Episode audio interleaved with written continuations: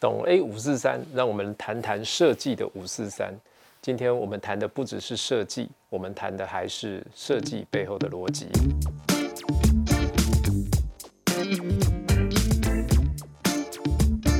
今天我们要谈的题目是：你的办公室是不是也可以成为像 Google 一样的办公室呢？呃，这个题目其实蛮有趣的哈，就是有很多的业主会来找我们做办公室的设计。那他们都会说，好希望我的办公室像 Google 一样很自由啊，或者是很很棒啊，还有沙发区啊，开阔的空间哦，玻璃的隔间。其实我觉得在做这些设计，其实以设计的角度来看都不难，但是我们常常会忽略一点，就是你的制度到底是什么？你的公司的制度是不是适合这样子的空间来做发展？我们先来谈谈说办公室，我们通常我会把它分成两个。比较大的类别哦，第一个类别叫做功能性的办公室。这种功能性的办公室呢，就是说哦，我做了这个办公室，就是为了要装载我的员工，啊，让我的工作可以顺利的进行，哈，我的部门能够很 OK 的去运作。哦，那当然就是像比较功能性的，我就是把位置塞满满的，或者是我有很多的内勤的单位、电话访问的电访的单位。这种办公室呢，它的设计端呢，它在做的时候，其实它就会比较。呃，属于呃比较功能性的，我就是要把空间运用到淋漓尽致，每一个空间都是需要能够去安排的。那它起来的感觉就会比较像是 O A 家具，好，就是那种办公家具的模式。它要有什么样的变化呢？哦，我想可能变化就不会太多，顶多我们在做设计的时候呢，就会从天花板的角度，或者是从一些隔板的设计哦去做一些小幅度的变化，就不会太大。当然就是说，好，还有另外一种。部分就是像这样子的功能性的管理室，它就会有类似像会议室的空间，哦，或者是一些业务单位的空间。这个业务单位我们特别提一下，哦，大部分的业务单位他们都会在外面跑。那在外面跑之后呢，他们再回来到办公室，哦，大概都已经三四点那个时候。所以呢，从早上八点或九点上班，一直到下午三点，其实这段时间这个位置是没有人的。通常呃来找我们的业主都会说，哎，那这样子。是不是我们就是要把它的位置留出来？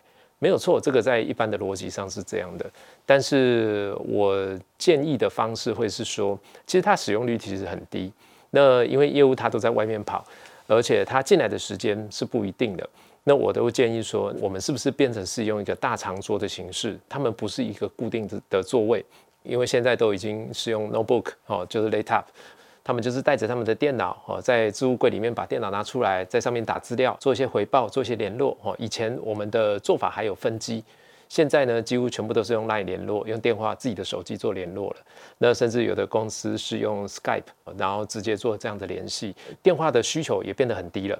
基本上他们就是需要一个座位，还有跟同事之间的交流，这样就够了。所以通常我们在抓业务的数量跟座位数的比例来看的话呢。通常都是抓大概它的六成左右就够了。呃，有的业务他今天可能不会回来，有的会回来。如果说真的全部都回来的话，稍微挤一下，这是 OK 的。我们在规划的时候，我们会用这样的模式来做规划。好，这种就会比较像是功能型的办公室。我们讲另外一种办公室叫做展示型的办公室。什么叫展示型的办公室呢？简单讲，它就是除了办公以外，它还有其他的目的。哦，什么叫做其他的目的？哈，像我们做了很多的加盟总部，呃，传产的一些企业，哦，他们的办公室不外乎哈会有几种类型。第一种就是像我们刚刚讲的加盟，第二种就是它就是产品的展示，好，然后第三种呢，它是一种说明会，像一些直销的，然后它就可能就开直销大会的。然后第四种可能就是一种展示中心哦，或者是我就是要有一个很大的教育训练中心。呃，我一一来讲这几个的分别，然后以加盟产业来看，他们的需求会变得很特殊、很特化。因为加盟呢，它是一个一个进来加盟的。我今天我想要开一家店，我想要开一间什么样的公司，它会让业主进来之后，呃，你看我们公司是非常成功的，所以它的装修必须要是不要说高级，有设计感。或者是会觉得说啊，这个公司的规模是够的，在一开始的时候呢，我们必须要有一个比较漂亮的大厅，让他觉得说啊，这个产业是非常有规模的，你加入我们非常好，是用这样子的逻辑来做。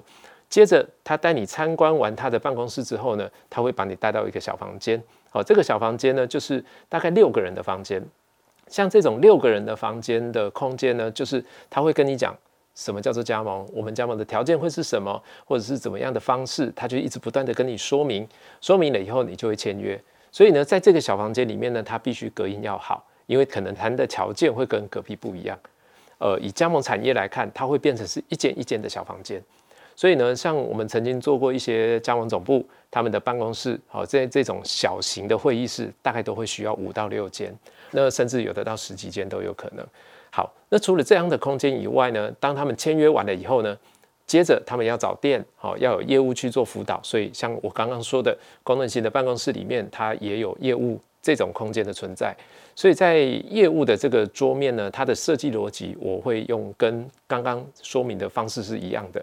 再过来，业务完成了以后，签约了以后，接着就要做教育训练。所以呢，他们在办公室里面会有一间教育训练中心。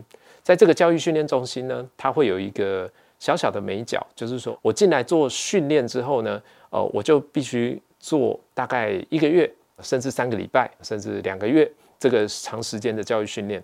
那在这个训练的过程中呢，我们通常会让这个教育训练中心跟业务单位稍微远离一点。为什么会这样呢？因为呢，他们会常常跑去找业务，就会去干扰业务的工作，甚至是他们会。跑去看看这个公司它的状况是什么，所以通常我们在设定的时候呢，会把教育训练中心跟业务单位跟行政单位通通的把它切开，所以它就会变成是拉开的一种不一样的这种逻辑。那当他们在做这个教育训练完成了以后，就会出去外面开店。好，这个是一个加盟体系它的这个流程，这个是加盟的部分。第二个部分呢，就是产品的展示，就像我们在看的一些传产，像这样子的办公室呢，它的设计应该怎么做呢？一开始，如果你有很多的国外的客户的话，通常就会把大厅做得漂亮，然后呢，他会引导一条动线到工厂里面去看一下，然后接着会让你看我们整个产品的展示，像我们最近做的一个玻璃的产业，基本上它的大厅就是要大气、很漂亮。好，接着我们再设计他们的。整个展示中心就简单讲，就是哦，告诉他的客人说哦，我这里有什么产品，我的产品的模式是什么，我有什么样的玻璃，我可以印刷，我可以干嘛，我可以干嘛，可以干嘛。所以他就变成说，他这样子的空间就是属于一种站立的展示。那当这个产品的站立的展示结束之后，它会是一个流程。